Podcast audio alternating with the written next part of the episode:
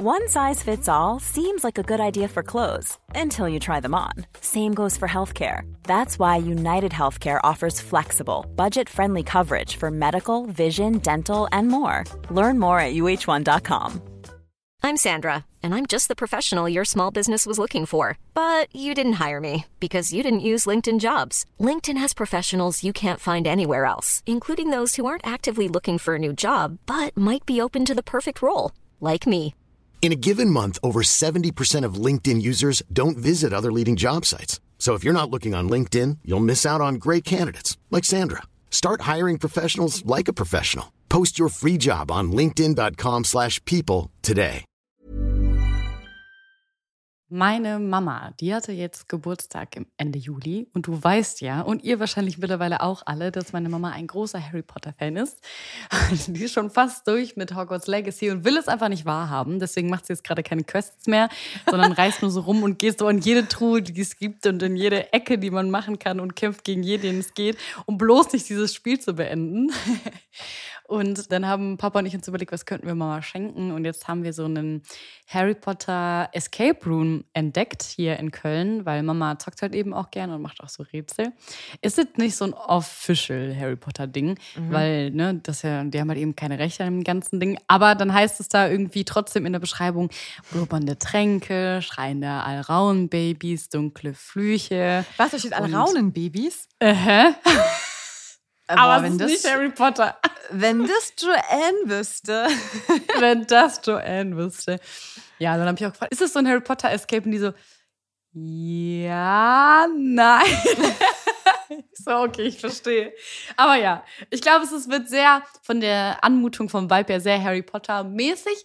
Und ich freue mich total drauf und ich bin gespannt. In zwei Wochen sind wir, glaube ich, schon da. Und wenn das cool war, erzähle ich auf jeden Fall mal, Ja, was wir da so für Rätsel lösen mussten. Coolio, ich bin gespannt.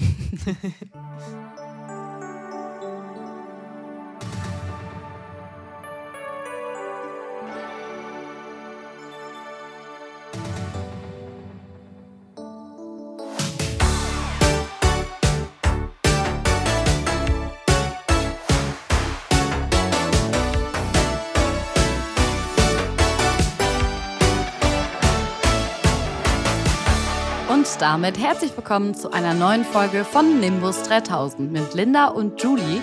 Und heute geht es um Geschwisterbeziehungen in Harry Potter. Wir schauen uns vor allem die Beziehung von Petunia und Lily Potter mal genauer an. Und wir haben auch wieder eine Rubrik mitgebracht, und zwar die Trimagischen Geschwisterpaare. Also Julie und ich haben quasi unsere drei liebsten Geschwisterpaare mitgebracht und stellen sie euch vor. Und wir wären ja nicht Nimbus 3000, äh, wenn wir keine News dabei hätten. Und wie immer gibt es jetzt die Auflösung vom Mysterious Ticking Noise, kurz MTN. Und um das Geräusch ging es letzte Folge.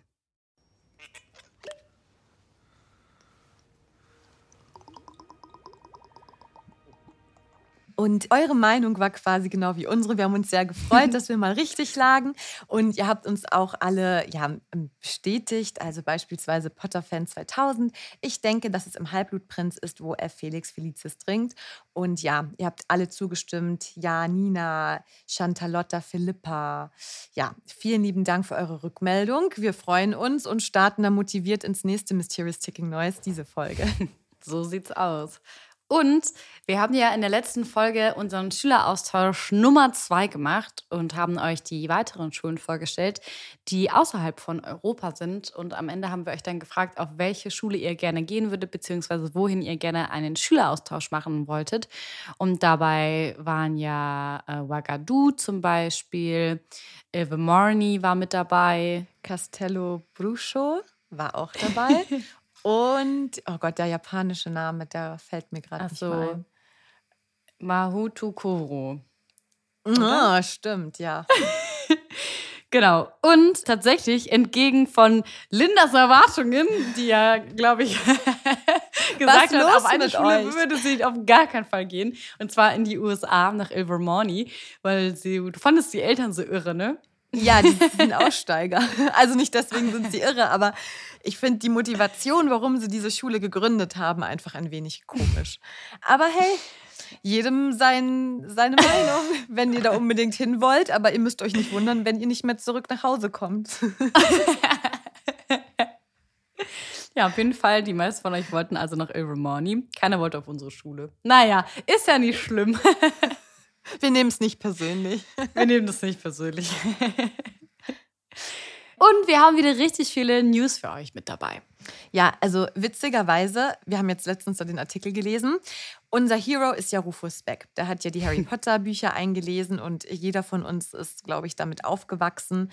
Mhm. Und er hat jetzt in einem Interview verraten, dass er nie die Harry Potter Filme gesehen hat. Immer noch nicht. Hey, also er hat gesagt, er hat es bis heute nicht geschafft, weil er quasi so seinen eigenen Harry Potter, so wie ihn er sich vorgestellt hat und interpretiert hat, den wollte er damals nicht so beeinflussen lassen. Und ja, aber er hat es immer noch nicht geschafft, die Filme zu schauen. Vielleicht will er sich da so die Gedanken nicht kaputt machen. I don't know. Aber spannend.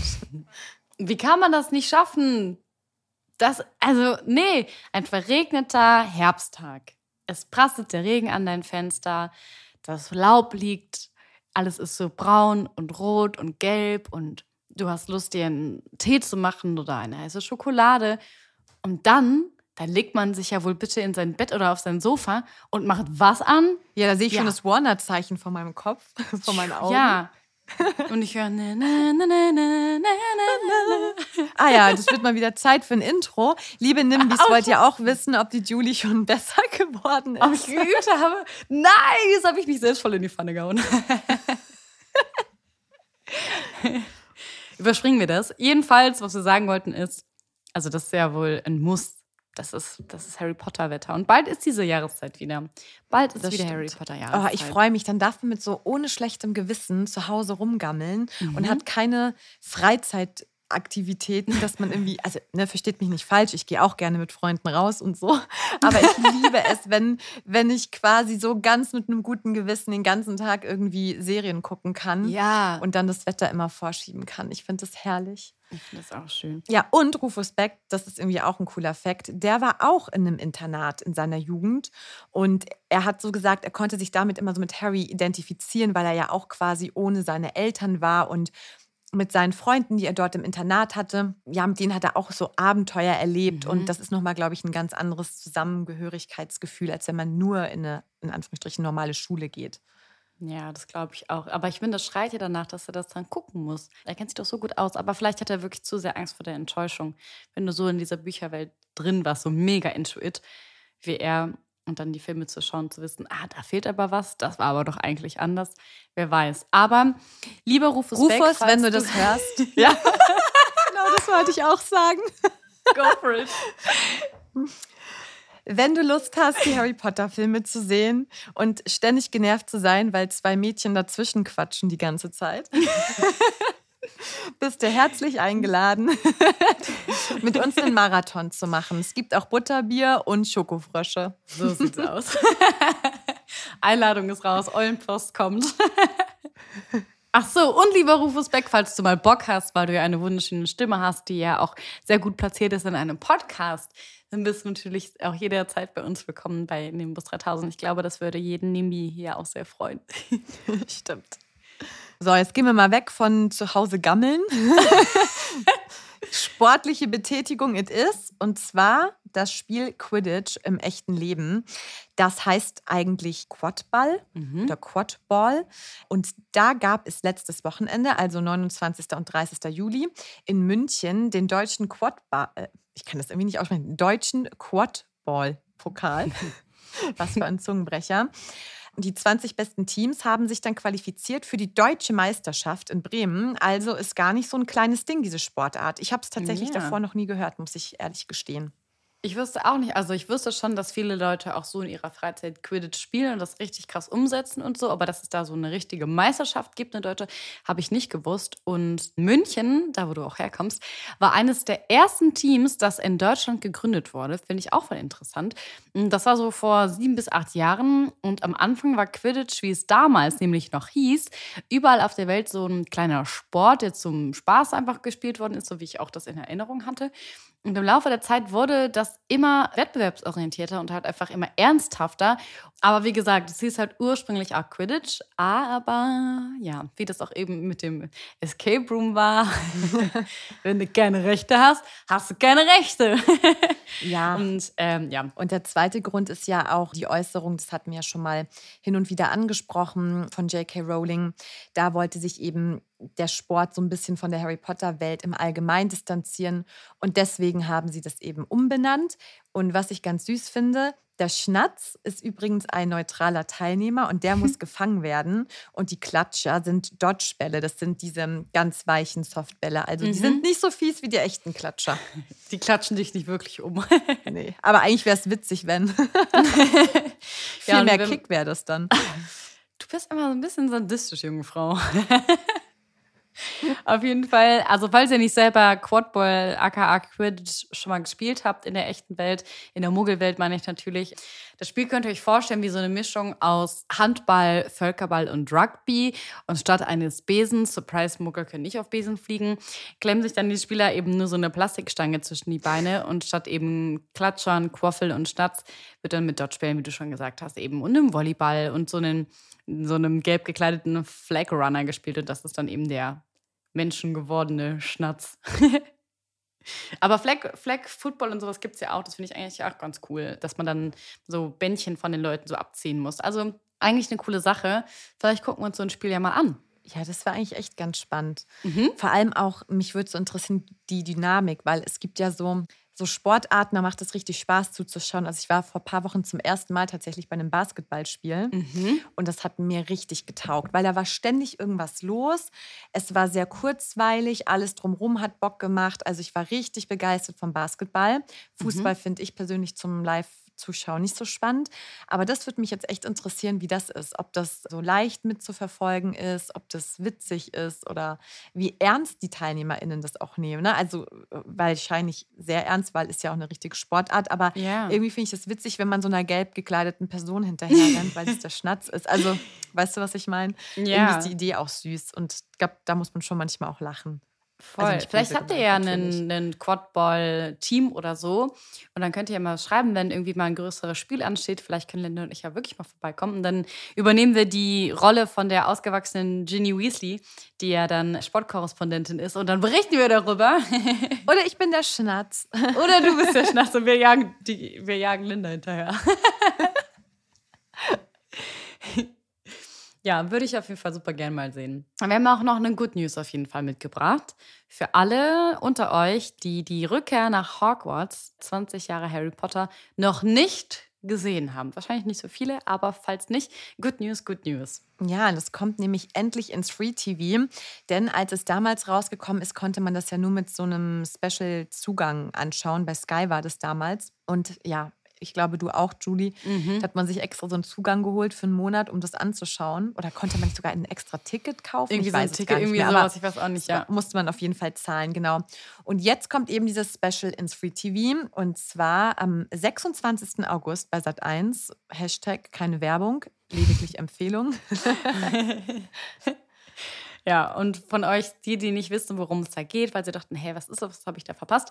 Das ist bzw. war ein Special, in dem ja nahezu alle Stars aus der Harry Potter-Welt, die SchauspielerInnen, eben zu Wort gekommen sind und sich nochmal also in Hogwarts einfinden und einfühlen und die Zeit, die sie dort hatten, am Set nochmal Revue passieren lassen. Und ich finde, ja, das war so ein riesengroßes Wiedersehen mit allen. Manche SchauspielerInnen haben sich auch eine lange Zeit nicht gesehen, obwohl sie sehr, sehr eng befreundet waren. Und das war auch sehr rührend es sind einige Tränen geflossen. Es wurde nochmal so sehr gesagt, was die Personen gegenseitig einem bedeutet haben oder bedeuten heute noch und wie die füreinander mhm. empfinden.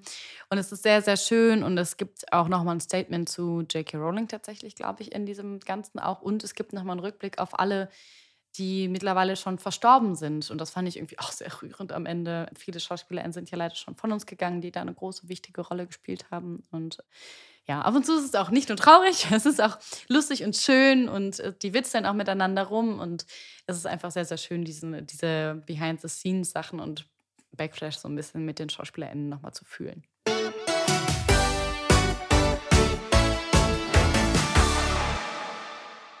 In unserer heutigen Folge geht es um Geschwister, haben wir euch schon ganz am Anfang der Folge erzählt. Und wir wollen uns ganz besonders die Geschwisterbeziehungen von Petunia und Lilly genauer ansehen. Und deswegen lasst uns einmal ganz kurz so eine Charaktervorstellung machen.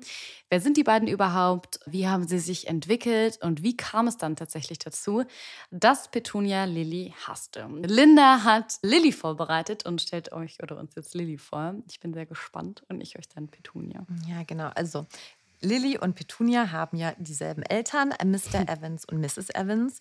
Und die beiden sind ja Muggel und eben auch Petunia.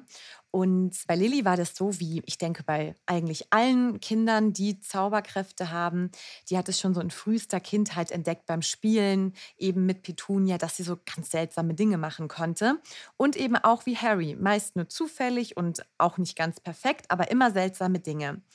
Und Petunia war immer so ein bisschen hin und her gerissen. Sie hat sich auf der einen Seite gefreut, ein bisschen Angst hatte sie. Sie konnte das natürlich nicht einschätzen, fand es aber irgendwie auch spannend.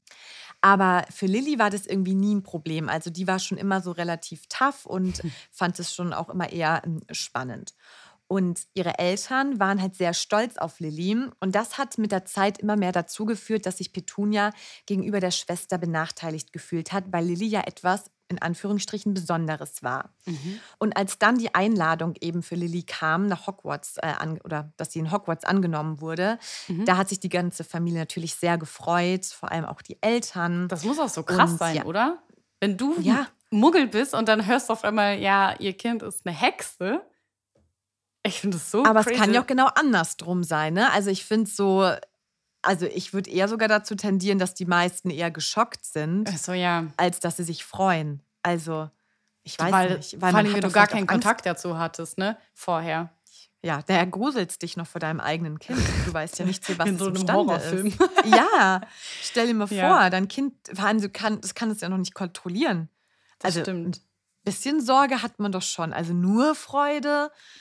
Ja, bei Hermine war das ja im Grunde genauso. Die Eltern waren doch auch Muggel und Zahnärztinnen ja. und sie war ja dann Hexe und das muss ja schon, also ja, es muss schon crazy sein irgendwie. Ja, vor allem, ich denke mir so, wenn man sich freut, muss man ja auch verstehen, dass es was Schönes ist. Und wenn du aber gar keinen Bezug dazu hast, dann finde ich, ist es auch schwer einzuschätzen. Du kannst ja auch nicht damit angeben und hausieren gehen bei anderen Muggeln.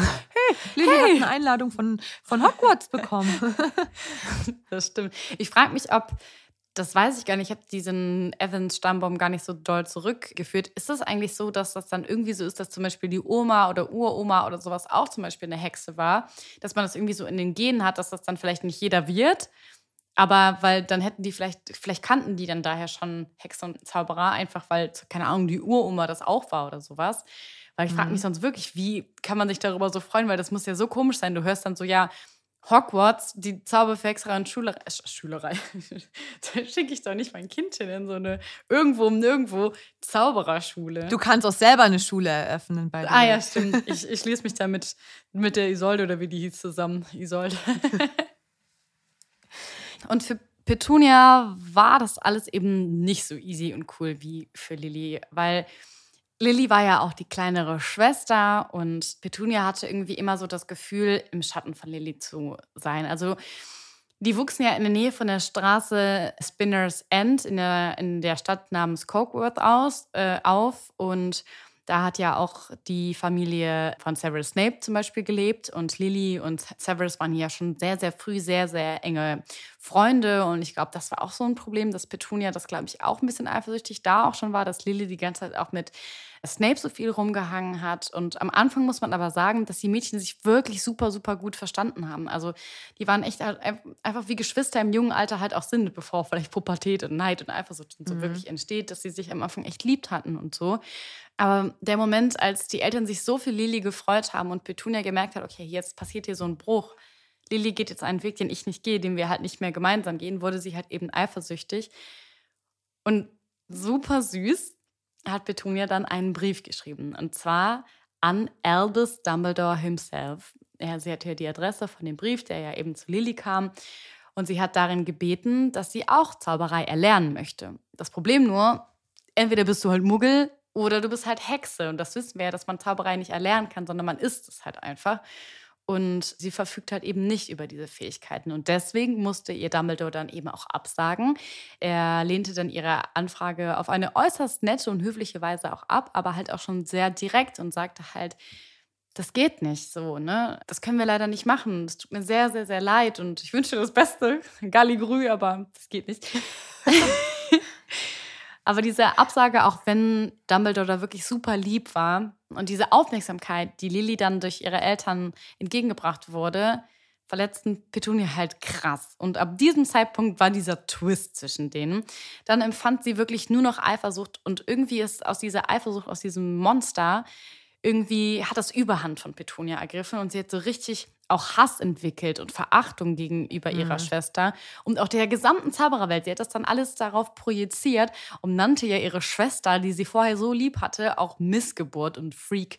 Und das finde ich schon sehr, sehr heftig. Voll, aber ich finde, es ist auch so ein bisschen die Verantwortung der Eltern, dass man damit richtig umgeht. Und ehrlich gesagt haben dann die Evans auch einiges falsch gemacht, meiner Meinung nach, wenn du dich dann auf ein Kind plötzlich fokussierst. Und so hat es ja auch gewirkt.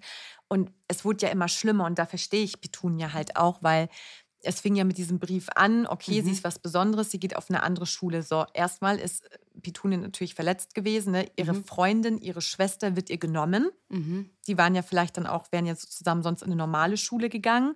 Also ihre Schwester ist weg, das ist ja schon mal das eine. Ja. Jetzt ist sie was Besonderes. Und dann ist Lilly ja auch noch extrem talentiert. Das mhm. kommt ja dann auch noch dazu. Also Lilly hat ja auch irgendwie alles. Lilly ist hübsch, sie ist beliebt, sie ist smart. Dann kommt sie wahrscheinlich in den Sommerferien immer heim und keinen interessiert was Petunia gemacht hat in der Schule, ja. weil ist ja nur normale Muggelschule. Ja. Und ich kann mir richtig vorstellen, wie Lilly dann auch heimkommt und wo sie ja älter wird. Sie war ja auch die Lieblingsschülerin von Slughorn dass sie dann erzählt und ich habe da wieder Punkte bekommen und ich habe nur gute Noten und ich bin so eine tolle Schülerin. Also ich glaube gar nicht, dass sie das so arrogant gemacht hat oder angeben wollte, mhm. aber sie hat ja ganz andere Themen, die viel spannender sind. Und mhm. wahrscheinlich sind die Eltern dann ganz ohr gewesen, Weil immer sie wenn so sie nach anders Hause einfach sind, auch von, als das Leben von den Eltern ja. selber. Ne? Die sind ja selber so, oh krass, und was macht man da, was erlebt man da? Die waren ja selber übel ja. in Schuld. Kann ich auch ja, nachvollziehen, wäre ich auch. Wenn du jetzt nach Hogwarts gehen würdest, würde ich dich auch 24-7 ausquetschen und fragen, ey Linda, was macht man ja, da? Eben. Wie cool ist das?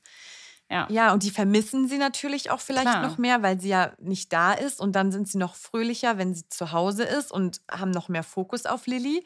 Also ich verstehe das schon, weil es ganz, ganz viele Aspekte sind, die da mit reinspielen. Und ich meine, Petunia ist ja an sich auch kein schlechter Mensch. Mm -mm. Ja, das ist ja eigentlich das Traurige, dass sich das dann halt aber so entwickelt hat und das irgendwie wie so ein kleines, ich also vielleicht schwierig, solche Wörter einfach so inflationär zu benutzen, aber so eine Art Mini-Traumata dann irgendwie bei Petunia sich eingeschlichen hat, was halt wirklich ihren Charakter im Laufe der Jahre total geprägt hat. Und dann ging es ja auch für sie so gut weiter. Dann hat sie ja James kennengelernt. Dann wurde sie mit James zur Schulsprecherin ernannt. Also ja, es ist halt, sie hatte viel Glück und Lilly war auch ein guter Mensch und mhm. die war ja auch lieb und wissen wir ja, in Hogwarts hat sie sich ja auch eingesetzt für Snape und so, als er gemobbt wurde und war einfach immer jemand, der für Gerechtigkeit stand. Deswegen glaube ich auch, dass sie versucht hat, vielleicht ne, netter zu Petunia zu sein oder irgendwie ihr nicht das Gefühl zu geben. Aber einfach alles, was so drumrum ist, ist einfach, Lilly war im Zentrum. Und stell dir mal vor, es geht los. Wie alt ist man? Zehn Jahre alt und es mhm. zieht sich, bis man 18, 19 ist. Und das ist ja nicht vorbei mit dem Zaubern. Das heißt, das Thema bleibt für immer, auch als Lilly dann richtig erwachsen war und James geheiratet hat und, und, und. Also eigentlich hatte Petunia nie irgendwas, was nur sie hatte. Also ich glaube, hätte ja. sie auch irgendwas Cooles, muss ja, ja. nicht Zauberei sein, wäre es vielleicht auch. Aber irgendwas einfach Besonderes, was dich so ja. irgendwie. Ich glaube, das wollte sie auch immer besonders sein. Und dann, ja.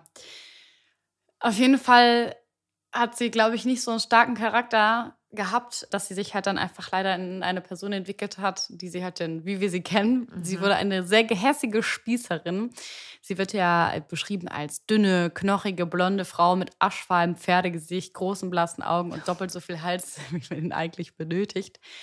Und sie war fanatisch darauf, normal zu erscheinen. Also genau das Gegenteil zu sein von Lili. Ich glaube, dass das so ihr Ziel war. Wenn ich nicht sein kann wie Lili, dann will ich genau das Gegenteil sein. Ja, so, und dann sagt sie so, sie ist so normal, dass es schon wieder besonders ist. Genau. Weißt? Ja, ja. So normal, wie es überhaupt nur möglich ist. So. Mhm. Und dann hat sie ja ihren Sohn Dudley so abgöttisch geliebt und Harry auch gemieden. Also Schwieriger Charakter. Aber nochmal zu ihrem Weg, wie es dazu kam. Sie ging ja nach London. Sie ist also irgendwann aus der Stadt da ausgezogen, um einen Schreibkurs zu machen und hat den halt absolviert. Und so kam sie dann später zu einem Bürojob und lernte da dann den langweiligen Muggel Vernon Dursley kennen. Also er kam da, sie kam da in sein Bohrmaschinengeschäft und der war da zu der Zeit noch so eine jüngere Führungskraft, deren völlige Gewöhnlichkeit sie wohl sehr ansprechend fand, weil sie auch so, so gewöhnlich wie der ist, das ist ja großartig, das ist so entfernt von meiner ja. Schwester. Die Frage, die sich mir stellt, fand sie es ehrlich ansprechend oder einfach nur,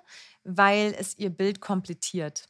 Ja, weißt du? vielleicht Protest aus Protest heraus, um bloß ja. nicht anzuecken. Nicht so ein wie James. Ja, genau. Ja. Noch unterschiedlicher geht es eigentlich gar nicht. Mhm. Ja, und dann gab es ja dann deren erstes Date zwischen beiden und da aßen sie ja ganz romantisch eine Bratwurst.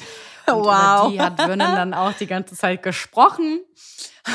Kann ich mir nichts Schöneres vorstellen. Erstens als Veganerin und zweitens, wenn ich mit einem Mann irgendwo zusammensitze beim ersten Date und er anstatt irgendwie über uns oder über was über sich Interessantes erzählt, nur über eine Bratwurst spricht.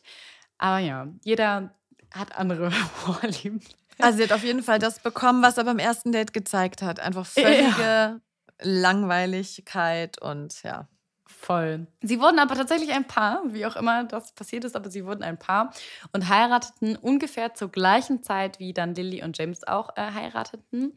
Und etwa ein bis zwei Jahre später brachten sie dann ihr erstes und einziges Kind Dudley zur Welt. Und dann hat sie sich so entwickelt zu so einer richtig pedantischen Hausfrau. Also sie ist ja so überreinlich und so sehr fanatisch auf das Ganze. Ihren, sie ist so richtig, wie man sich so den schrecklichen Nachbar vorstellt. Ihren langen Hals hat sie dann auch gerne mal genutzt, um ihre NachbarInnen auszuspionieren und mal immer über die Hecke zu gucken und bloß ja, da wird über alles gerufen, wenn das so. Auto falsch geparkt ist. Wenn ja? der Rasen nicht komplett gleich geschnitten ist, da wird, wird da erstmal gemeckert, wenn der englische Rasen, mhm. ne?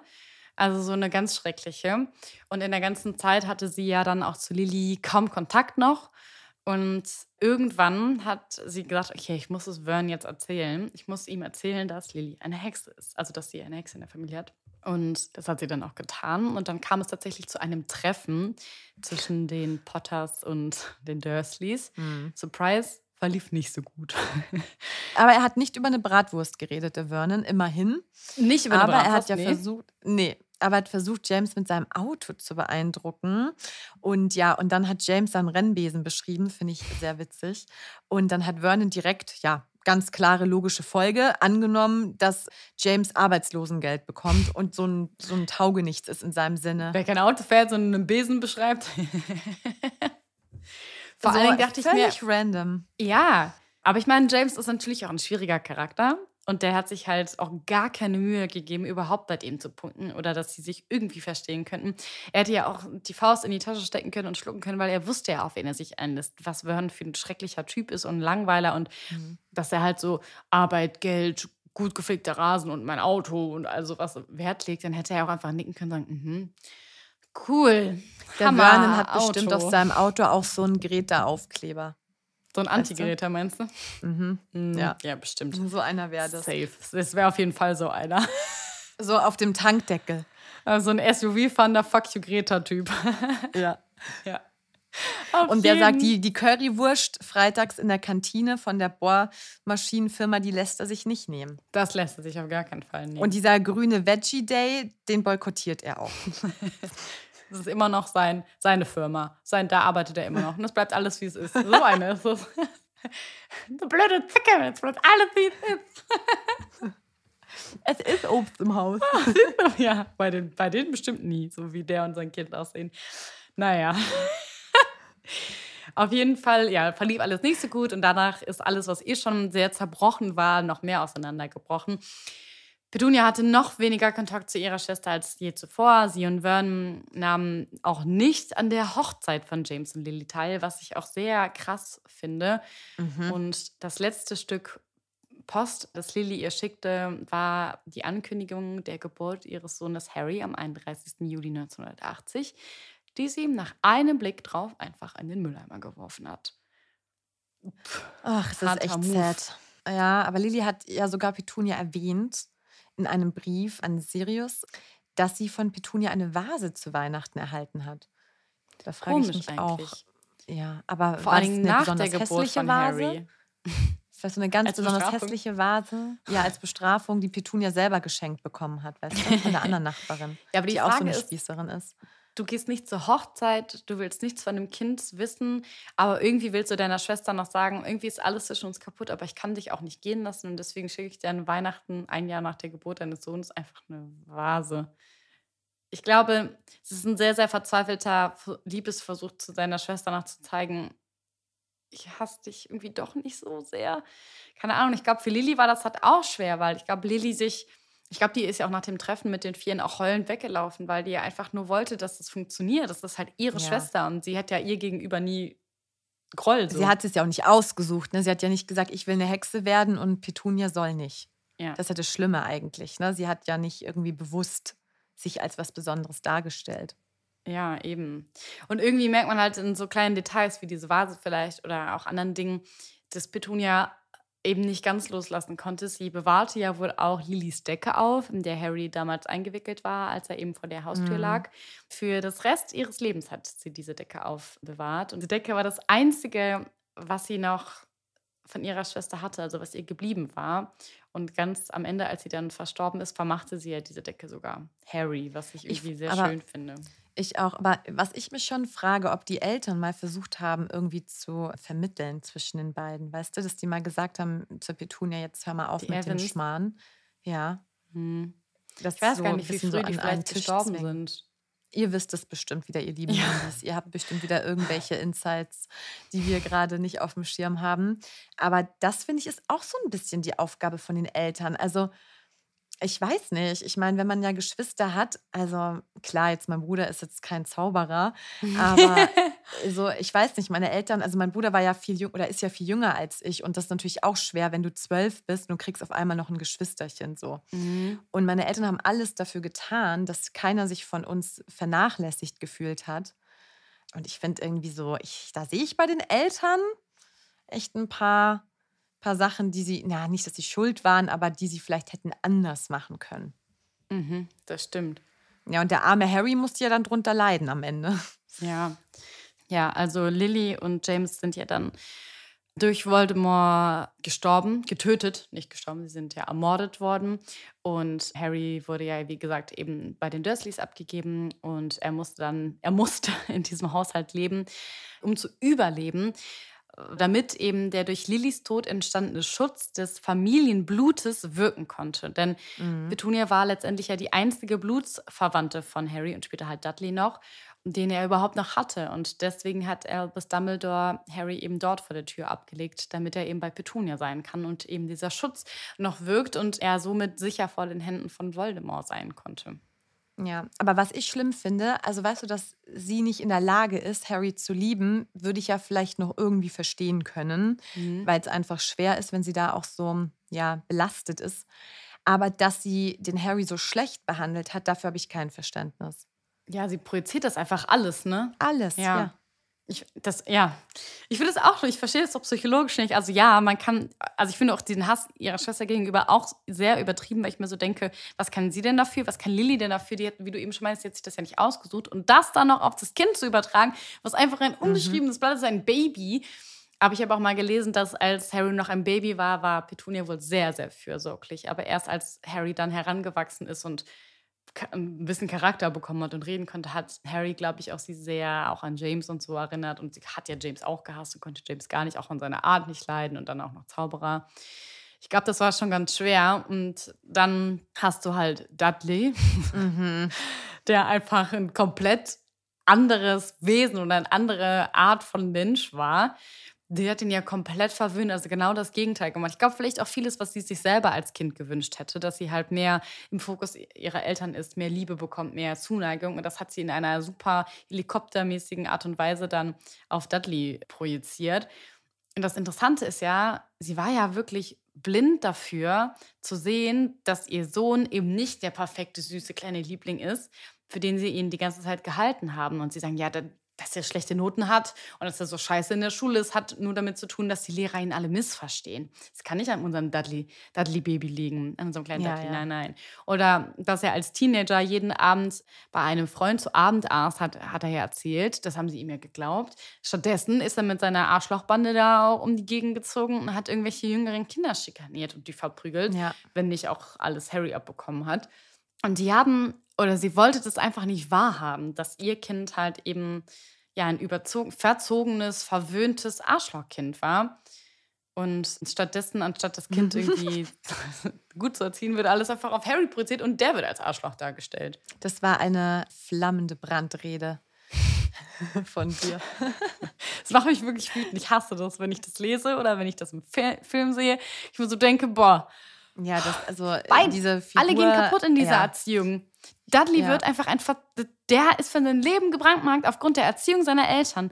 Da muss doch das Mhm. innere Kind von Dudley ist damit zerstört. So, das ist, die tun dem Kind nichts Gutes, gar nichts. Das lernt komplett falsche Werte und die Eltern werden auch kaputt. Und Harry wurde ja auch so scheiße. Der hat ja auch, wie wir schon drüber geredet haben, hat ja auch voll viele blöde Charakterzüge. Natürlich auch aus der Erziehung der Familie Dursley mitgenommen. Ja, das stimmt.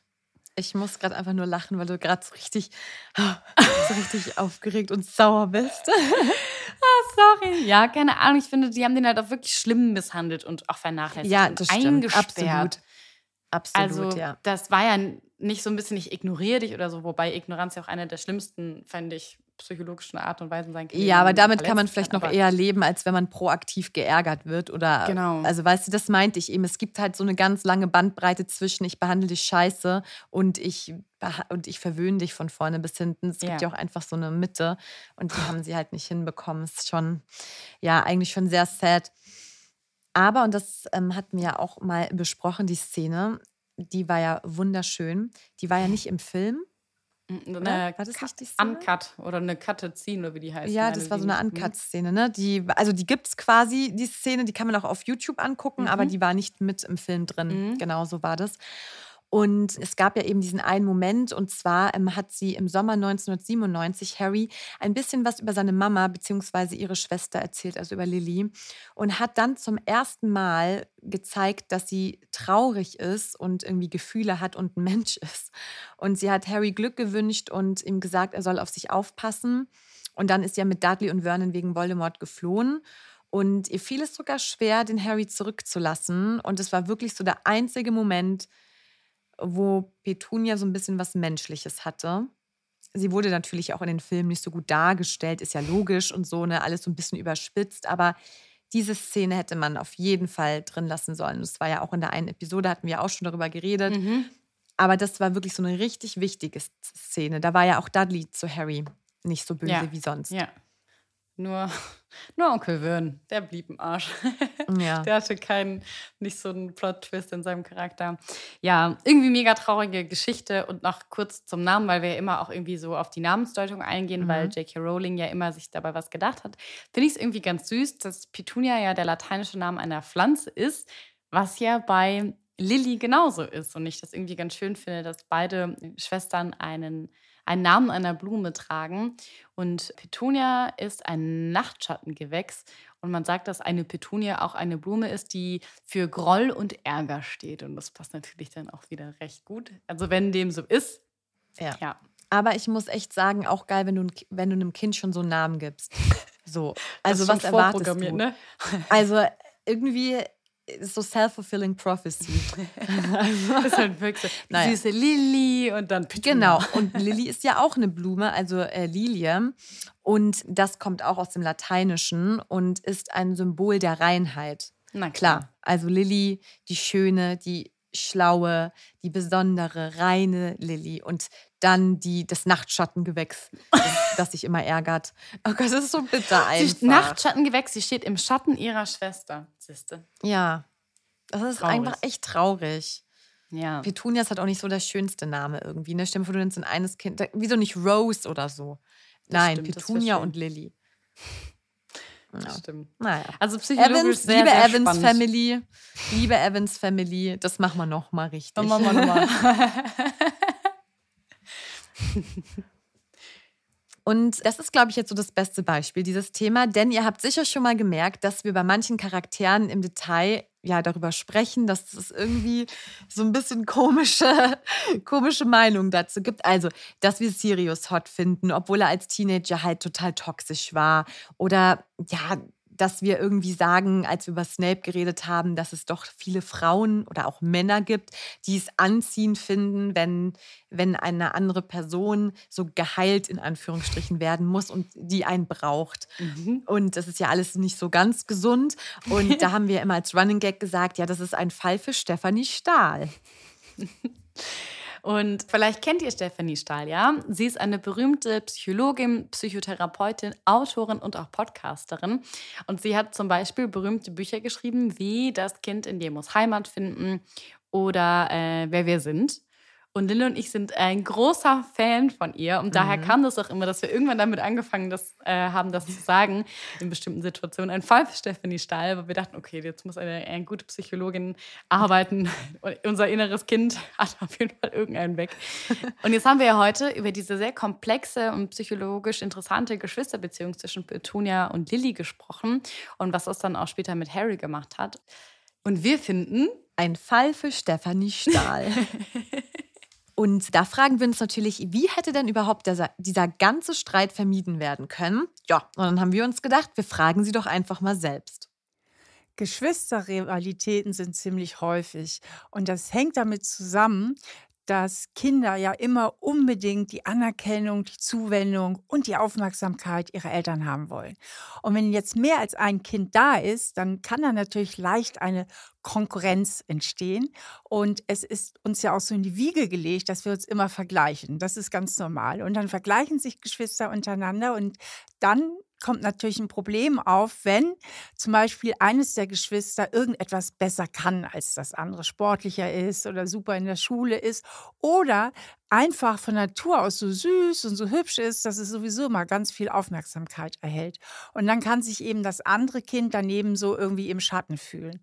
Und wenn die Kinder klein sind, dann ist es Aufgabe der Eltern, dafür Ausgleich zu sorgen und darauf zu achten, dass die Geschwister gleich viel Aufmerksamkeit erhalten. Und es ist auch Aufgabe der Eltern, so das Selbstwertgefühl der Kinder zu stärken. Also auch dem Geschwister, das sich da irgendwie benachteiligt fühlt, mit dem zu reden und auf dessen Stärken zu achten oder es auch in seinen Stärken, das dieses Kind eben hat, auch zu fördern, nochmal besonders.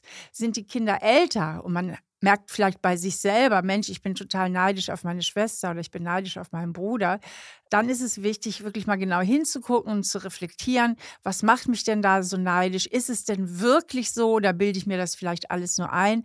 Was sind tatsächlich auch meine Fähigkeiten und meine Stärken? Und ganz, ganz wichtig, sich bewusst zu machen, mein persönlicher Wert hängt nicht davon ab, was meine Schwester oder mein Bruder kann oder auch macht, sondern mein Wert existiert davon völlig unabhängig und sich aus diesem Vergleich aktiv herauszunehmen und zu gucken, wo sind Lebensbereiche, die mich glücklich machen, vor allen Dingen glücklich und nicht nur, wo ich was Besonderes kann. Und im Zweifelsfall sage ich immer, es ist viel besser, anstatt passiv neidisch zu sein, aktiv stolz auf seine Schwester oder seinen Bruder zu sein. Boah, Word, Stefanie Stahl. Man muss dazu sagen, Stefanie Stahl hat alles ausgepackt, was ging. Das, sie hat sich in ein Harry Potter Outfit geworfen. Also wirklich mega. Wir haben uns so gefreut. Ja, wenn ihr euch das ansehen wollt, wie Stefanie Stahl in Harry Potter Montur aussieht, dann guckt auf jeden Fall bei unserem Instagram-Kanal vorbei, nimbus 3000-podcast. Da könnt ihr Stefanie Stahl nochmal äh, gucken und nochmal die Sprachnachricht hören. Aber Linda, ich finde es krass. Also ich finde es auch krass, welche Punkte sie mit reingebracht hat, über die wir eben auch gesprochen mhm. haben, wo du auch eben meintest, ja, ey, die Evans hätten halt einfach auch eine sehr, sehr wichtige Aufgabe in dem Ganzen gehabt. Jetzt wissen wir vielleicht nicht gut oder gut genug, was die alles getan haben, aber wie man das hätte verhindern können. Aber so eine wie Stephanie Stahl hätte Petunia dringend gebraucht. Ja, und ganz ehrlich, Petunia tut mir schon leid und nicht jeder Mensch ist böse geboren. Und deswegen mhm. finde ich das wichtig, dass man weiß, woher das kommt und ja, man sollte die Petunia, das Nachtschattengewächs, es ist einfach so schlimm, nicht judgen nur voreilig, finde ich. Auch wenn alles kacke ist, man kann es nicht gut reden, wie sie Harry behandelt hat, das meine ich nicht. Aber Auch ihre Schwester am Ende hat, nicht. Ja, also es ist wirklich schlimm. Ja, also das hätte sie nicht machen dürfen, aber sie hat, glaube ich, schon echt viele seelische Verletzungen davon getragen Ja. über Jahre. Sie hätte das irgendwie aufarbeiten müssen. Sie hätte das mit sich selber aufarbeiten müssen in Therapie. Ja. und, wenn, und dann auf jeden Fall auch mit Lilly nochmal ein Gespräch suchen müssen und nicht so weird erzwungen, dieses komische Vierer-Date und dann auch nicht zur Hochzeit zu kommen. Und dann, ja, also sehr, sehr traurig. Aber krass. Also ich habe auf jeden Fall was daraus mitgenommen. Du vielleicht auch. Du hast ja auch einen, du hast ja einen Bruder. Ja, aber da gab es halt nie so diesen krassen Vergleich, muss man Dank. sagen, weil, also, ne, wir haben halt komplett andere Themen. Wir sind irgendwie sehr unterschiedlich. Das hatte ich ja, glaube ich, schon mal erzählt. Das ist Mhm. total witzig. So selber Eltern, selber Erziehung, komplett anderer Mensch so. Natürlich ist es schwierig gewesen, als ich so zwölf war und dann kommt plötzlich so ein süßes Baby. Mhm. Also ehrlich gesagt weiß ich noch, als ich zwölf Jahre alt war, oder nee, als Mama schwanger war, war ich ja elf, genau. Mhm. Und als ich erfahren habe, dass ich einen Bruder kriege, war ich so glücklich, weil ich Ehrlich? wusste, ja, das war echt krass, weil ich Schön. wusste, dann bleibe ich so die Prinzessin und ähm, jetzt hast du halt noch so ein Prinzchen in der Familie und das ist halt keine direkte Konkurrenz. Also das habe ich schon mit elf Jahren so direkt so ein bisschen eine Weil Erleichterung gehabt. Ah. Mhm. Total so eine richtige Erleichterung. Hey, ich kriege einen Bruder und da habe ich mich so unfassbar auf ihn gefreut. Ich weiß nicht, wie es gewesen wäre, wenn ich eine Schwester bekommen hätte, weil natürlich dreht sich erstmal um das Baby und es ist natürlich Klar. süßer als eine pubertierende 14-Jährige, 13-Jährige so. Von daher, aber meine Eltern haben, das meinte ich ja schon viel getan, dass sich keiner vernachlässigt gefühlt hat und haben uns halt sehr individuell gefördert und gefordert. Von daher, ja, also Mama, Papa, ihr habt sehr pädagogisch wertvoll gehandelt. Stefanie Stahl hätte da einen Haken dran gemacht. I'm Sandra, and I'm just the professional your small business was looking for. But you didn't hire me because you didn't use LinkedIn jobs. LinkedIn has professionals you can't find anywhere else, including those who aren't actively looking for a new job but might be open to the perfect role, like me. In a given month, over 70% of LinkedIn users don't visit other leading job sites. So if you're not looking on LinkedIn, you'll miss out on great candidates like Sandra. Start hiring professionals like a professional. Post your free job on linkedin.com/people today. Big Respect an Familie Linda. Linusch. Li- okay, dann würde ich sagen, wir gehen mal zu ähm, weiteren Geschwisterpaaren aus der Harry Potter-Welt über, die es nicht so schwierig hatten, wahrscheinlich, wie Lily und Petunia. Und zwar zu unseren trimagischen Geschwistern.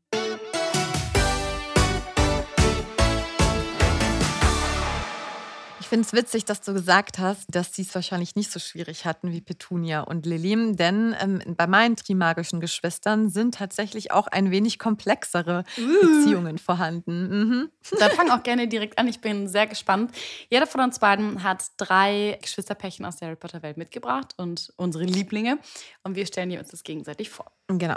Also, so Liebling, ja, in dem Sinne, dass ich es halt sehr spannend finde, die Dynamik zwischen denen. Also, in meinen trimagischen ähm, Geschwisterpaaren sind einmal Albus und Aberforth Dumbledore Uh. dabei tatsächlich, weil das ja auch so ein ähnliches Thema ist. Also, die waren ja die meiste Zeit ihres Lebens auch zerstritten. Und hier haben wir wieder dieselbe Dynamik. Aberforth war neidisch auf den Bruder, weil er ja so ein bisschen in seinem Schatten untergegangen ist. Und als die Mutter dann gestorben ist, hat Albus so den Haushalt übernommen und ja viel Verantwortung, was Aberforth aber nicht so gefallen hat, weil Albus auch nicht so nett zu der Schwester war. Und ja, er hat sich auch nie bemüht, Albus da irgendwie nachzueifern. Er hat sich halt auch nicht so für Bücher interessiert, nicht für Bildung oder für irgendwelche außergewöhnlichen Schulleistungen, sondern hat sich eben lieber darum gekümmert, sich um, ja, sich der Schwester anzunehmen. Also komplett unterschiedliche Entwicklungen von den beiden, Mhm. was nicht dazu geführt hat, dass sie irgendwie zusammengewachsen sind. Also eigentlich denkt man ja, wenn man dann so alleine ist plötzlich, dass es doch Mhm. so einen Anstoß geben müsste, zusammenzuwachsen. Aber es hat die beiden halt ja, genau total voneinander getrennt. Und dann, als ja Albus und Gellert Grindelwald sich angefreundet haben, haben sie doch auch diese Revolution angestrebt, dass Mhm. quasi die Muggel ja, versklavt in Anführungsstrichen werden, sodass die Zauberer an der Macht sind. Das war ja so eine komische Phase. Mhm. Und es hat auch zu einer ganz schlechten Beziehung zwischen den beiden Brüdern äh, geführt. Und ja, Aberforth fand Gellert von Anfang an super unsympathisch und hat ihn verabscheut. Und ja, Aberforth war ja immer für die Schwester da und Albus und Gellert haben da ihren Plan da irgendwie geschmiedet. Und dann wollten die um die ganze Welt reisen und die Ariana mitnehmen, die Schwester. Mhm, und Aberforth mhm. war aber gegen diesen Vorschlag, weil Ariana ja nicht imstande ist, weil sie ja auch krank war. Mhm. Und dann wurde Gellert extrem wütend, dass Aberforth da so dagegen geredet hat und hat ihn angegriffen mit dem Cruciatusfluch. Und Albus hat aber seinem Bruder dann wiederum geholfen. Also dann ist er ja doch, ne, Blut ist dicker als äh, Wasser. Und dann gab es halt ein Dreierduell, so ein Dreikampf und am Ende ist die Schwester gestorben und niemand wusste, wer am Ende dafür verantwortlich war. Also sehr, sehr tragisch. Mhm. Und nach diesem Kampf ist Grindelwald aus dem Land geflohen und dann hat erst richtig so der Hass zwischen den beiden Brüdern begonnen. Und wichtig war, glaube ich, auch für Dumbledore, er hatte nicht mehr den Wunsch, so eine Macht zu erzielen. Und das hat ihn, glaube ich, sehr zum Umdenken gebracht. Und ja, bei der Beerdigung von der Schwester hat Aberforth auch Albus die Nase gebrochen tatsächlich. Deswegen Echt? die krumme Nase. Mhm. Ah. Und ja, und später wurde Albus ja dann ähm, zu Hogwarts Schulleiter und der Kontakt ist dann zwischen den beiden fast komplett abgebrochen und erst im Zaubererkrieg, also im ersten, haben sich die beiden wieder im Orden des Phönix getroffen. Und Albus hat aber zu Harry Potter mal gesagt, dass er seinen Bruder sehr mochte und die Hingabe zu der Schwester bewundert hat. Also es ist schon echt irgendwie hm, auch eine sehr komplexe und traurige Geschichte. Mhm. Und ehrlich gesagt, ich hatte mich damit gar nicht so im Detail befasst gehabt davor. Mhm. Mir war das auch gar nicht so bewusst, dass Albus mal solche Gedanken hatte. Tatsächlich. Also was, das, so ein Plan mit ja, Gellert. Der hat, ich glaube, äh, der Gellert den auch sehr um den Finger gewickelt hat, weil Albus ja nun mal noch ganz schön doll in den verliebt war. Und genau, aber das hatte ich nicht so auf dem Schirm, dass der wirklich so die Zauberer so ja, dass er die zumindest abgrenzen wollte, wollte glaube ich, oder? Mhm, aber ganz krass, ja. Da, ja, das, ja. Kluge, talentierte Magier sollten irgendwie da ja, glaube ich, über allem stehen. Und dann haben die ja beide eben für das, ich glaube, das Motto war das größere Wohl.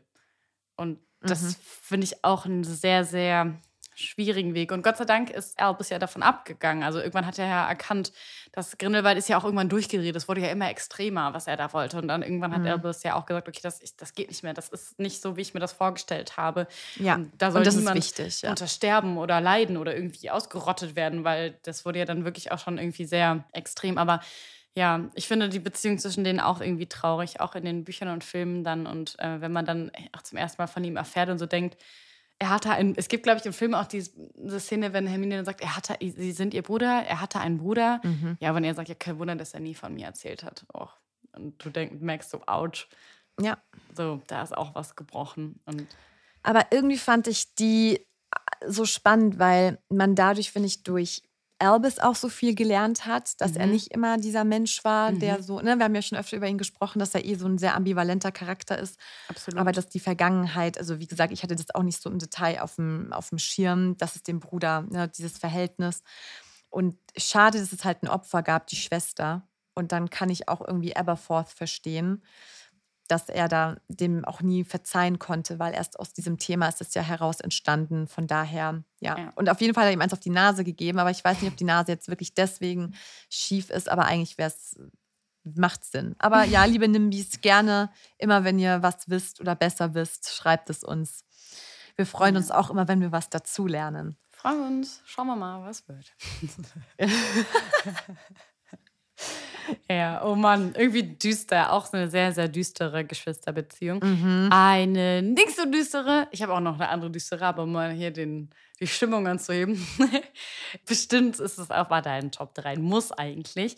Es sind natürlich die Weasley-Zwillinge, die einfach das das Schönste, finde ich, äh, Geschwister-Duo, Zwillingsduo sind, die es überhaupt gibt. Ich glaube, Geschwister ist schon ein sehr, sehr heftiges Band, was man miteinander hat, aber als Zwillinge, ich glaube, da geht nichts mhm. drüber. Noch mehr verbunden kann man eigentlich nicht sein. Und ja, wir haben schon ganz, ganz viel über die beiden gesprochen, deswegen will ich gar nicht so viel ins Detail gehen bei Fred und George, aber ich finde die so süß, ich finde sie großartig, ich finde sie unfassbar witzig. Sie haben einen Einfallsreichtum, die sind super schlau und die spielen nur Streiche zum Ärger von ja. Argus Filch, wie wir wissen, achten die Schulordnung nicht.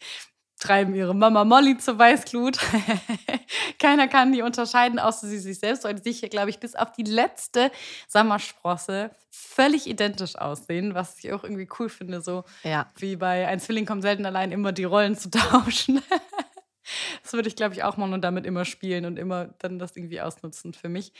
Ja, man hat ja immer aus den Zimmern der beiden jegliche Art von Explosion gehört. Ich glaube, sehr zum Leidwesen von Percy, mit dem die sich, glaube ich, zu dritten Zimmer geteilt haben. Das haben die Weasleys sich auch nicht so gut überlegt. und dass sie dann am Ende irgendwie, ja, die Schule ja gar nicht, glaube ich, zu Ende gemacht haben, sondern ihrem Traum nachgegangen sind und dann eben diesen Chefartikelladen eröffnet haben. Das ist, es wirkt immer alles so, als wäre immer nur happy, happy und nur Streiche, aber die haben ja auch voll den Ja. Tiefgang. Sie setzen sich ja auch beim Orden des Phönix ein, sie setzen sich für das Richtige ein, sie sind immer für Harry da und supporten den, sind sofort bei Dumbledores Armee mit am Start. Also da steckt ja auch voll viel hinter. Schützen Harry sind bei dieser Leibgarde und sowas, glaube ich, alles mit am Start. Bei der Schlacht von Hogwarts natürlich kämpfen sie auch und im Laufe der Schlacht fällt Fred ja dann einer Explosion zum Opfer und das war ja ich will nicht wissen, wie schlimm das sein muss. Also für alle natürlich, auch Mama und Papa, aber für George, der den krassesten, wichtigsten Menschen in seinem ganzen Leben da verloren hat. Ich glaube, das war sehr, sehr intensiv. Ja. Ja. Deswegen, die sind auf jeden Fall ein unfassbar schönes, vorbildliches Geschwisterpärchen. Das stimmt. Und was ich aber so schön finde, ist, dass die eben so alles miteinander teilen. Eben auch diesen Wunsch für den Laden. Also ich Mhm. finde, das ist bei denen irgendwie so besonders, dass die, ach, ich weiß nicht, so ihr ganzes Leben irgendwie zusammenteilen. Also nicht nur, dass die dann eben Die so wollen Quidditch gar nicht spielen. ohne, ne? Ja, und das finde ich ist irgendwie so schön, dass die so einen gemeinsamen Traum haben, Ja. an dem sie arbeiten und das ist irgendwie. Auch ja, die also Sätze nicht, voneinander beenden, so richtig extrem. Und keiner so will auch so sein. Die wollen auch so ähnliche Klamotten und alles tragen und ähnlich aussehen. Da will jetzt keiner irgendwie so, ich will mich abheben von Fred oder sowas. Von die Ja. Das ist Ja. wirklich süß. Finde ich auch. Das ist eigentlich so das schönste Geschwisterpaar, finde ich. Mhm. Okay, wen hast du noch mitgebracht? Also hast du die auch? Ja, die hatte ich tatsächlich auch. Auch mal was Positives. Ja. wen hast du noch dabei? Ja, wieder was Komplexes und nicht so Schönes. Sirius und Regulus. Uff, okay. Ja, Regulus ist ja der jüngere Bruder von Sirius und da war es genau umgekehrt. Er war das, der von seiner Familie immer als so idealer Spross von der Familie Black angesehen wurde. Und wie alle Mitglieder von der Familie Black wurde er natürlich Slytherin zugeordnet. Und der war auch Asura vom Quidditch-Team. Eher schmächtig und auch dunkelhaarig. Und ja, er hatte diese ganze rassistische Familientradition mitbekommen, hat sich dann auch Lord Voldemort angeschlossen. Und ja, also alles nicht so schön. Und er hat sich dann natürlich am Ende auch wieder quasi dagegen entschieden, zum Glück. Also nachdem Lord Voldemort ja dann auch eben Creature fast getötet hatte, hat er sich ja dann von ihm auch abgewandt. Und Regulus hat ja noch erkannt, was da alles so dahinter steckt. Aber generell muss ich echt sagen, es ist halt wieder so eine Geschichte, wo Geschwister in so einem Konkurrenzdenken zueinander Mhm. sind. Und vielleicht auch wieder, weil die Eltern falsch. Naja, falsch finde ich immer blöd, weil man ist ja als Eltern auch nicht perfekt. Aber wo die Eltern vielleicht was hätten anders machen können, ich sag's mal so. Bei den Blacks ja sowieso. Genau, und Regulus hat ja sich später gegen Voldemort gestellt, hat ihn ja auch das Leben gekostet. Und er hat ja im Grunde das geschafft, auch was Sirius schon viel früher geschafft hat, sich eben von dieser Ideologie zu lösen. Und da ist natürlich die Frage, auch wenn das Verhältnis schwierig war, war vielleicht Sirius ein Vorbild für Regulus am Ende. Und die Frage ist auch, auch, hat Sirius je versucht, ihn positiv zu beeinflussen? Ist das irgendwie, hat das geklappt? Aber das ist halt auch wieder so dieses Thema, dass so ja einer von beiden wieder so einen anderen Weg eingeschlagen ist und der eine war wieder so das Idealbild. Aber vielleicht neigt man ja auch als Eltern dazu, weil es ja jetzt so oft vorkommt in diesen ganzen Beziehungen, dass man ein Kind so ein bisschen idealisiert. Könnte ja durchaus sein, weil das Mhm. ist ja jetzt schon wirklich so ein Muster, finde ich, was man hier jetzt. Auf jeden So. Fall, in der Harry Potter-Welt auf jeden Fall. Aber der wurde ja auch komplett verstoßen dann, der Sirius, als er sich gegen die Blacks entschieden hat Ja. und bei James Potter ja auch und so eingezogen ist. Ja, Also auch krass. Vielleicht hatte auch Regulus, vielleicht hatte Regulus hier auch vor, diesen selben Weg zu gehen, aber als er dann gesehen hat, was mit Sirius passiert ist und wie die mit Sirius umgegangen sind, hat er sich vielleicht einfach nicht mehr getraut, weil er einfach nicht die Eier dann dazu hatte und dann vielleicht den einfach niedereren Weg gegangen ist oder so. ja. I don't know. Aber alles irgendwie traurig, finde ich. Also Übel. sehr sade Geschwister-Stories. Also ich freue mich echt, dass es die Weasley-Zwillinge gibt, Ja. weil das ist einfach so schön. Aber es gab oder es gibt ja auch nicht so viele Geschwisterpaare, oder? Also ich habe mir das auch, ich habe voll lange drüber überlegt, wer könnte denn da irgendwie als gutes Beispiel vorangehen. Ja, ich habe auch noch? mehr, ich habe keine guten mehr. Ja, siehst du? Ja, ich habe tatsächlich, also wir hätten ja noch die Pavati Patil und ihre Padma Patil als Zwillinge, äh, auch als Schwestern, aber die sind irgendwie nicht so meine Favorites, deswegen habe ich die beiden nicht mit reingenommen. Das wären ja quasi noch das Pendant zu den Weasleys gewesen. Aber ich hab, bin auch bei den Blacks geblieben und bin bei meinen Black-Schwestern und zwar Narcissa, Bellatrix und Andromeda. Und Bellatrix ist ja die ältere Schwester von Narcissa und also Narcissa Malfoy und Andromeda Tonks, wobei letztere von der Familie auch ausgeschlossen wurde, ähnlichen Weg gegangen wie Sirius, da sie entgegen der Familientradition, also der Blacks, einen Muggel geheiratet hat. Deswegen wissen ja, deswegen heißt sie auch im Nachhinein Tonks, weil Tonks war ja ein Muggel und zusammen haben dann Andromeda und Tonks eben äh, Nymphedora bekommen. Und deren Cousin von den drei Schwestern ist halt eben auch Sirius und Regulus. Also die hängen ja alle da zusammen. Und Narcissa und ihre Schwester Bellatrix sind also einen ganz anderen Weg gegangen als Andromeda. Also da gab es mal wieder eine Ausreißerin, aber in einem Dreiersystem. Also eine hat sich so auf die gute Seite geschlagen und die anderen beiden halt die Extreme. Und Narcissa und Bellatrix sind dann Anhängerinnen von Lord Voldemort geworden. Wobei die eine sehr unterschiedliche Rolle da eingenommen haben oder auch ganz unterschiedliche Charaktere sind. Auch da super spannend. Selbes Haus, selbe Eltern, aber komplett unterschiedlich. Narcissa und Snape machen ja diesen unbrechbaren Schwur, der ja besagt, dass Snape äh, Draco unterstützen und beschützen muss. Und Snape willigt da ja ein und Bellatrix besiegelt ja diesen Schwur. Und Bellatrix äh, hat da ja auch so ein bisschen zu gedrängt und gezwungen.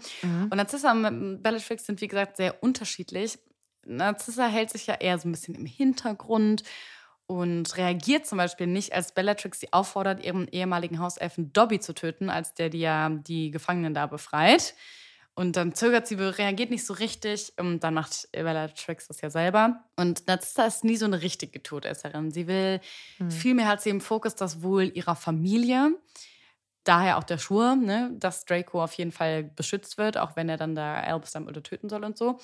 Und Bellatrix hingegen sagt ja, dass wenn sie eigene Söhne hätte, diese liebend gerne für die Zwecke des dunklen Lords opfern würde. Ja, Da sieht sie, man sie, mal- Wird sie ga- ganz sicher. Mhm. Die ist halt auch, die ist halt einfach fanatisch und extrem. Wir wissen ja, also für alle, die The Cursed Child gelesen oder gesehen haben, wissen wir ja, dass Bellatrix, also dass sie auf Lord Voldemort steht, dass sie ihn verehrt und Ja. begehrt, wissen wir ja auch schon. Und die kriegen ja auch später ein Kind zusammen. Also die sind ja auch ein Paar und so. Also sie ist ja richtig krank intuit und Narzissa ist so eher diese, ich höre lieber zu dieser Seite, damit es meiner Familie gut geht, anstatt dass wir getötet werden von Voldemort. Dann schiebe ich mich da irgendwie so durch und ihr Mann ist ja nun mal auch ein Todesser.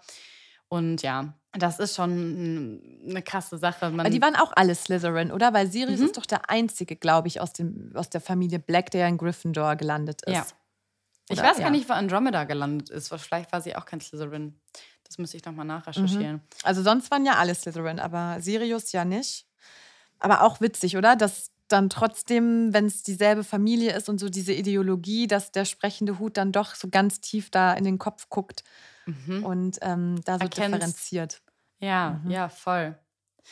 Auf jeden Fall. Wie du ja auch eben schon meintest, man hat gar nicht mehr so viele Geschwister, Pärchen, also tausend Weasleys halt, ne? Und die Pavati und Dings. Aber ich habe kurz gedacht, die Peverell-Brüder finde ich auch sehr, sehr interessant. Das sind ja die aus Die Heiligtümer des Todes, also die drei Brüder. Und die, der ursprüngliche Besitzer des Elderstabs, Stein der Auferstehung und des Unsichtbarkeitsumhangs. Und das finde ich auch eine sehr, sehr coole Geschichte. Ach, das ist doch, ist das nicht das, was auf irgendeiner Geschichte beruht? Hatten wir da nicht schon mal das angesprochen, dass diese Geschichte mit diesen verschiedenen Brüdern, dass das auch irgendwie schon mal in so einer, dass es sowas schon mal gab, also es wurde schon mal so geschrieben und die Joanne K. Rowling hat es so ein bisschen so darauf äh, bezogen, Darauf mit zurückgegriffen, dem der ach so, ein, mhm. ja, meine ich, also ich, vielleicht erzähle ich jetzt auch Quatsch, aber es kommt mir gerade so bekannt vor. Ja, schon so viel, ich weiß es auch schon nicht mehr. Ich weiß echt nicht mehr, was ich mir ausdenke, was ist echt passiert. Ja, aber ich finde die Geschichte irgendwie krass und cool. Und auch da ist es wieder so eine ähnliche Geschichte. Es gibt immer einen Ausreißer. Mhm. Du hast ja den ersten Bruder, der bekam den Elderstab, prallte damit und wurde getötet, weil er das ausnutzt. Also ja. alle wollen ja den Tod umgehen. Somit machte sich der Tod dann den ersten Bruder zu eigen. Der zweite Bruder, der hatte ja den Stein Auferstehung und lief damit nach Hause, wo er allein lebte. Da drehte er ihn und vor ihm erschien eben das Mädchen, das er heiraten wollte, bevor es plötzlich gestorben war. Doch das Mädchen war tot es gehörte nicht mehr in diese Welt und voller unerfüllbarer Sehnsucht tötete sich dann der zweite Bruder, um wirklich bei ihr zu sein. Und somit machte sich der Tod ja dann auch den zweiten Bruder zu eigen. Und dann kam der dritte, und das finde ich irgendwie so einen schönen Plot-Twist. Mhm. Doch obwohl der Tod jahrelang nach dem dritten Bruder suchte, fand er ihn nicht, denn er hatte ihm seinen Unsichtbarkeitsumhang gegeben, der ihn unsichtbar machte. Erst als der dritte Bruder ein hohes Alter erreicht hatte, legte er den Umhang ab und empfing den Tod als alten Freund, und somit verließen sie beide ebenbürtig dieses Leben. Ich habe gerade nebenbei geguckt, da steht auch das Meer, also wenn man die Peverell-Brüder googelt, dann steht da auch das Märchen von den drei Brüdern. Das mhm, ist irgendwie, Baden, ja. Ja. Ach, das ist irgendwie schön, aber auch sehr traurig und melancholisch. Also, liebe Joanne K. Rowling, du hättest noch mehr starke, coole, lustige Geschwisterpaare in die Geschichte einbauen müssen. Nicht jedes Geschwisterpaar macht Trouble. Du bist ja Einzelkind, gell? Eine Halbschwester habe ich. Auch eine komplizierte Ist sie so alt wie du? Story. Mm -mm. Echt? Äh, zehn Jahre älter. Wir haben denselben Papa. Ach, krass. Mhm ich war ja mit meiner Schwester und meinem Papa zusammen auch in Schottland. Also wir sagen immer Schwester, weil wir uns so fühlen. Wir sind zwar zehn Jahre auseinander und sie ist bei ihrer Mom aufgewachsen und ich bei unserem Papa mhm. und meiner Mom. Aber wir haben trotzdem ein ganz, ganz tolles Verhältnis. Aber ja. Ja, Gott sei Dank. Gott sei immerhin Dank, ja. eine, eine gute Story. da haben wir auch Glück. Ja, liebe Nimbis, welche Geschwisterpärchen sind denn eure Lieblingsgeschwisterpärchen? Schreibt es uns überall, wo ihr nur wollt. Ihr findet alle Möglichkeiten nochmal in Show Notes, Instagram, E-Mail, Spotify und so weiter. Und genau, wo ihr uns da finden und schreiben könnt, könnt ihr in den Show Notes nachlesen.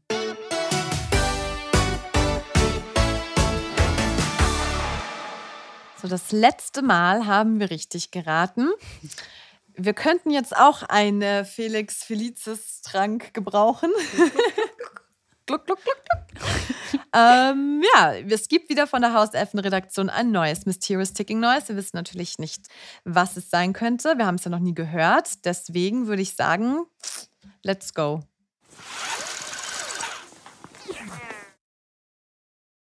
Katze, Krummbein. Nein, da wird was zurückgespult. Das ist doch vom Radio, oder nicht? Ach so, das hat für mich immer nach einer Katze geklungen. Ich glaube, das ist Ron. Warte, hör noch mal rein. Also, es hat für mich jetzt gerade echt nach einer Katze geklungen.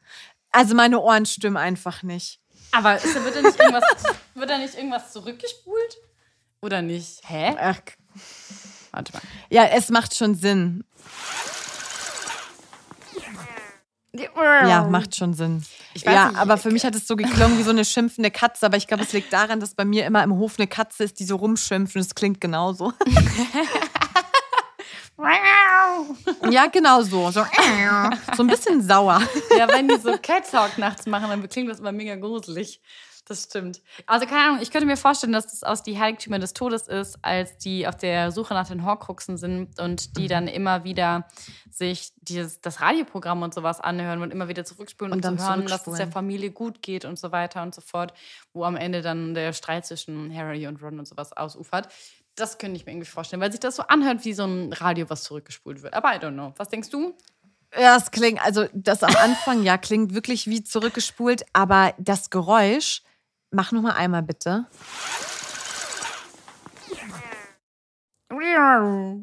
Oder ist das was anderes? Äh, das kann auch was anderes ich glaub, sein, aber Also so, wenn ich immer sage, raus. ich finde es lustig, immer wenn ich sage, wie man was ausspricht oder irgendwas, glaubst du es mir sofort. Und ich glaube immer dir sofort, wenn du sagst, das ist die Szene. ja, aber. Ich finde, das klingt wie ein Radio und deswegen glaube ich, dass es diese Szene ist. Aber wenn es, wenn jemand sagt, nee, das klingt doch wie ein wie jemand, der einen Teller wischt, dann ist das halt eine andere Szene. Weiß ich ja nicht. Keine Ahnung. So, dann Love gucken it. wir mal. Was glaubt ihr? Was versteckt sich hinter diesem Mysterious Ticking Noise? Nummer 26. Schreibt es uns bei Insta, Spotify, E-Mail oder wo auch immer. Auflösung gibt es dann in der nächsten Woche. Ich war am Wochenende auf einer Hochzeit und mhm. dann habe ich ähm, ein Mädchen kennengelernt, die die Fotos gemacht hat, also die Fotografin. Und die hat sich den Schnatz tätowiert mhm. und ist ein großer Potterhead. Also Grüße gehen raus, falls du das anhörst. Cooles Tattoo war das auf jeden Fall. Mega cool. Weil wir ja auch drüber gesprochen hatten.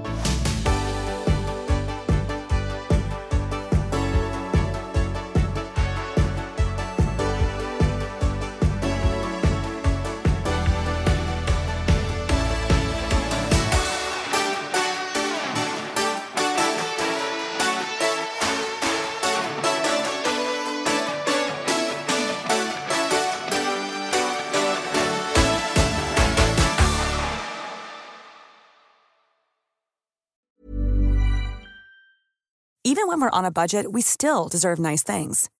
Quince is a place to scoop up stunning high-end goods for 50 to 80% less than similar brands. They have buttery soft cashmere sweaters starting at $50, luxurious Italian leather bags, and so much more. Plus, Quince only works with factories that use safe, ethical, and responsible manufacturing. Get the high-end goods you'll love without the high price tag with Quince. Go to quince.com/style for free shipping and 365-day returns. Der Rücken tut weh, die Bildschirmzeit explodiert?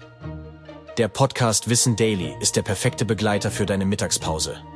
Gönn dir eine kleine Auszeit mit Wissen Daily. Jeden Tag neu in deiner Podcast-App. Wissen Daily.